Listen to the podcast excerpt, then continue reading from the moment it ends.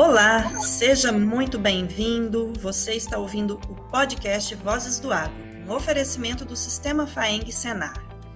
Em comemoração ao Dia Mundial do Meio Ambiente, comemorado em 5 de junho, estamos produzindo um podcast por semana nesse mês da sustentabilidade com o tema Produtor Sustentável é Produtor Legal, onde serão abordadas questões sobre sustentabilidade e a regularização ambiental das propriedades rurais em Minas Vozes do Agro. Eu sou Ana Paula Melo, assessora de sustentabilidade do Sistema FAENC Senar. Estou aqui com o nosso convidado de hoje, Paulo Márcios, consultor da CNA e do Sistema FAENC Senar no programa AgroBR, que atua conosco para fortalecer o desenvolvimento e o preparo dos produtores rurais nos caminhos para exportação. Paulo, caros ouvintes, a sustentabilidade caminha junto com a resiliência das cadeias produtivas.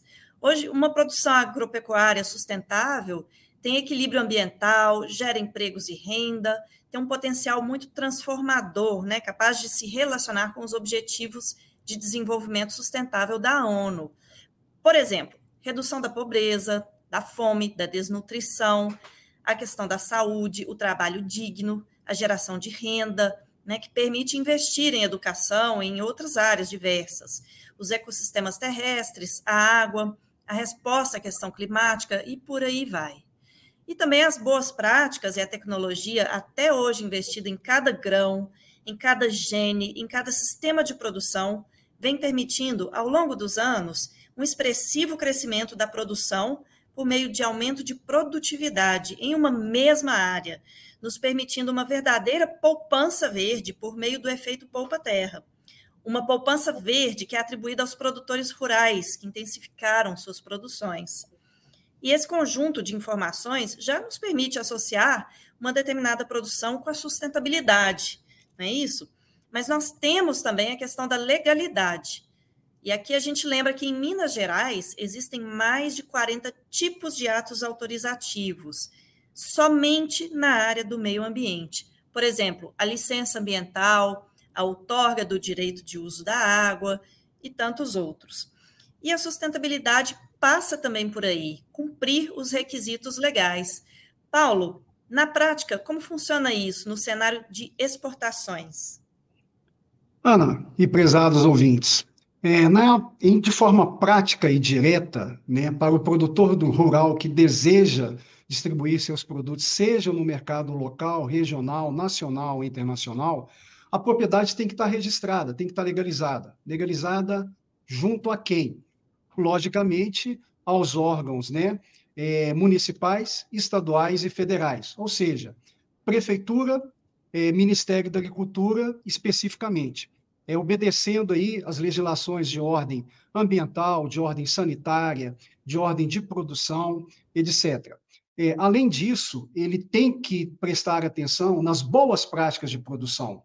É, o que, que, seriam essas boas práticas? Né? A forma a qual ele maneja, ele produz, ele embala e ele armazena os seus produtos, seja para consumo direto, seja para consumo indireto. Né? Ele vai ter que estar habilitado para poder comercializar esse produto. Se for é, o desejo dele somente comercializar o produto dele ou distribuir o produto dele em nível municipal, dentro da cidade em que ele está inserido, ele precisa de uma autorização, né, de um registro junto à prefeitura municipal é, da sua cidade.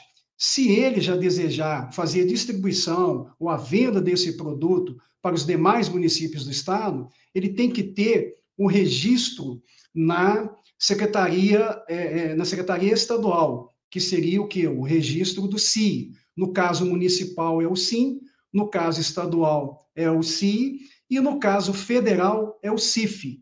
Então, se ele desejar vender, distribuir, comercializar o produto dele, é, seja na esfera federal, né, por todo o Brasil, seja para exportação, ele tem que ter o registro e habilitação dele no CIF, né, que é o Sistema de Inscrição Federal, ter esse registro.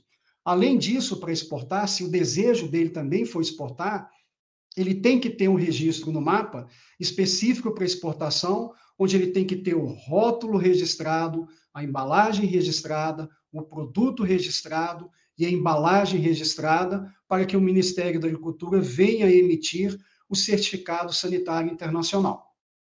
Paulo, e muito bem, e quem já tem as certificações e essa questão da rastreabilidade, quem já tem as certificações encontra melhores oportunidades no mercado?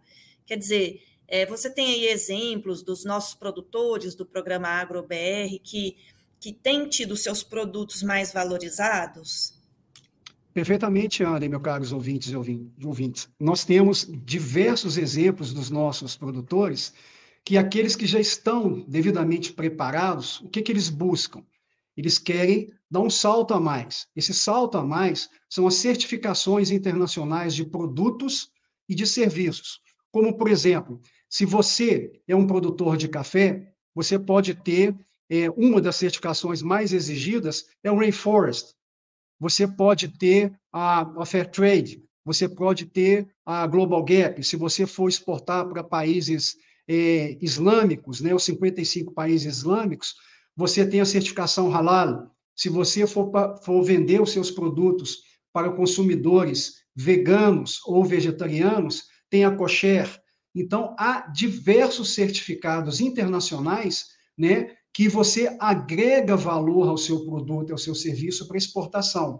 E aqui em Minas Gerais, as cadeias, principalmente dos cafés, é, mel e própolis, fruticultura, né, já possuem as suas certificações internacionais e isso os habilita a ter mais acesso a compradores internacionais e o preço do seu produto também recebe um valor ao par maior, né, que você está agregando uma garantia, está agregando é, valor agregado ao seu produto. Basicamente, é, essas são as principais é, vantagens né, de se ter uma certificação internacional de produto e serviço para exportação.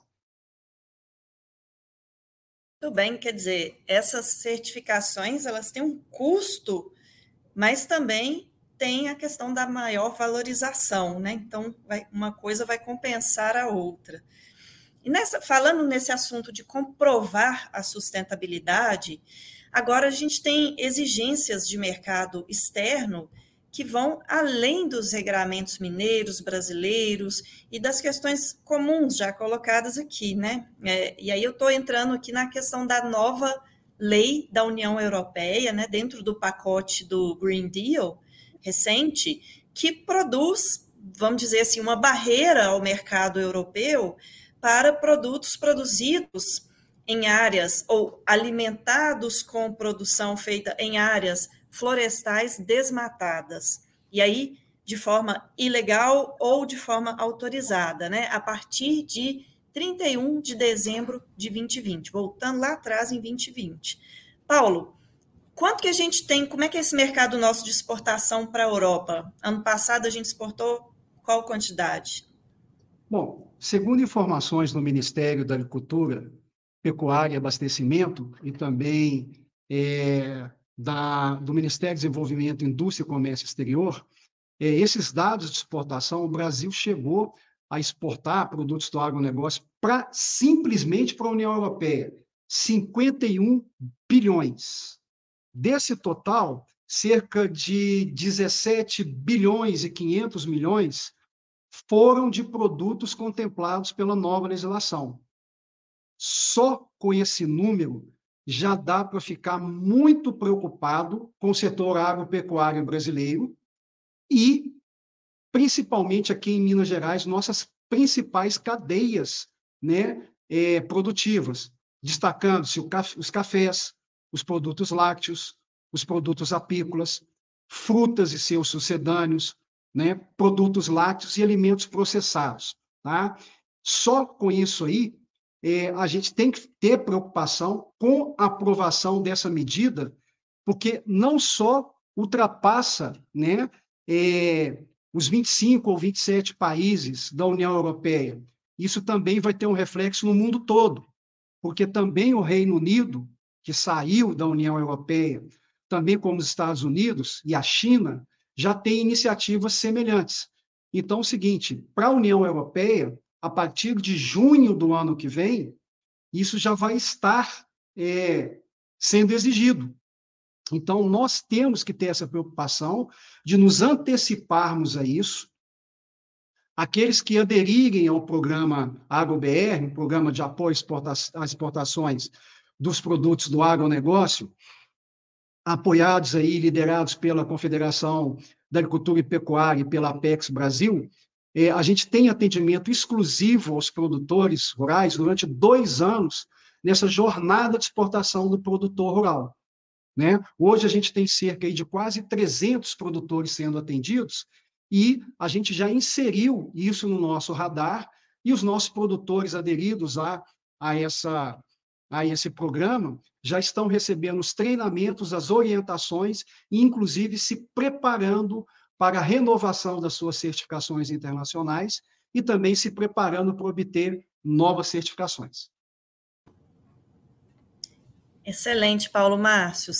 Realmente a gente precisa ficar atento, né? Essa medida da União Europeia atinge diretamente algumas cadeias, né? A questão da, do, do gado, do café, do milho, do cacau, óleo de palma e algumas outras.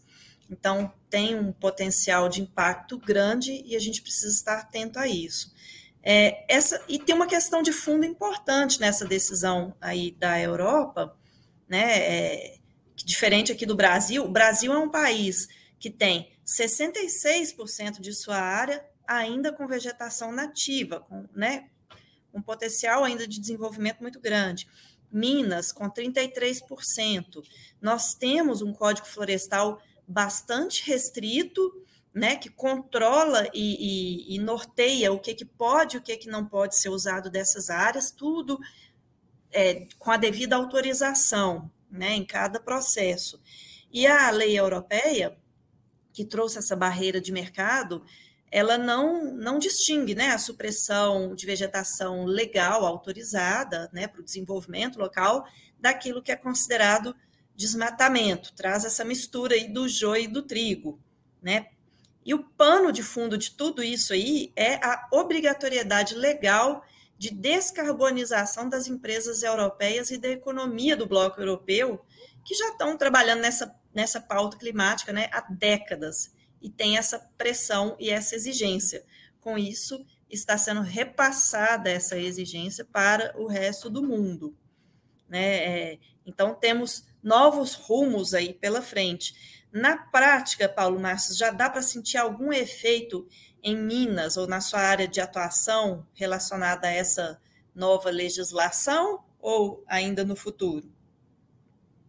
Em curto e em médio prazo, a gente já tem recebido dos compradores internacionais né, a preocupação eh, da, dos, dos produtores que eles já compram, né, eles já, já têm exigido eh, as comprovações das certificações e autodeclaração que esses produtores, eles que, que esses produtos não são originários de áreas abertas ou desmatadas, né?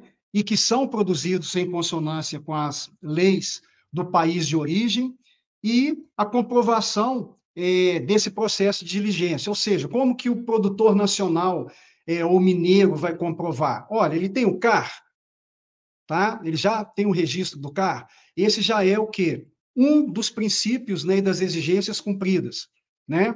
Ele já tem certificação, ele já tem a comprovação desse processo. Então, alguns dos nossos compradores, eles já têm dado esse indicativo e informado que, a partir de junho do ano que vem, eles vão precisar disso de forma é, verídica, de forma comprovada. Por quê? Antes desse produto chegar na União Europeia, é, essa comprovação vai se dar através de papéis.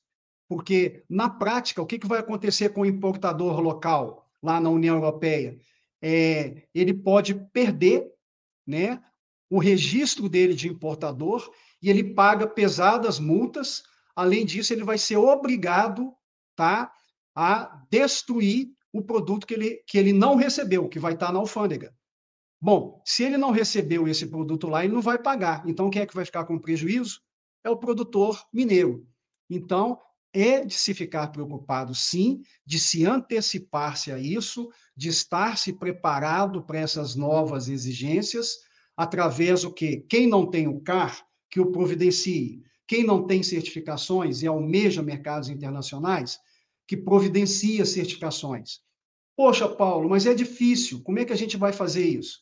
Vamos procurar a casa do produtor, vamos procurar a FAENG, Senar, vamos procurar o nosso sindicato de produtores rurais, vamos procurar a CNA através do programa AgroBR, que nós estaremos ao inteiro dispor de vocês para atendê-los em resposta a essas dúvidas, em prepará-los para que vocês possam aumentar as suas vendas através das exportações, fazer a manutenção das suas vendas para esses mercados internacionais e conquistar novos mercados de exportação. Esse é o nosso grande desejo e ah, o nosso trabalho aqui na, na, nossa casa, na casa do produtor, que é o sistema FAENG Senar, que é a Confederação da Agricultura e Pecuária. Muito bem, Paulo Márcios. A gente já, desde lá atrás, a gente vem com essa, com essa defesa do fortalecimento do CAR, porque se a gente for pensar qual que é o instrumento oficial onde você tem georreferenciadas as propriedades rurais. Realmente é o cadastro ambiental rural. Nós precisamos fortalecê-lo em Minas Gerais e no Brasil. É, bom, nós do Sistema FAENG vamos continuar atuando com o nosso trabalho de forma estratégica em defesa dos interesses da classe, né, ajudando os produtores rurais, visando dar segurança jurídica aos nossos produtores rurais.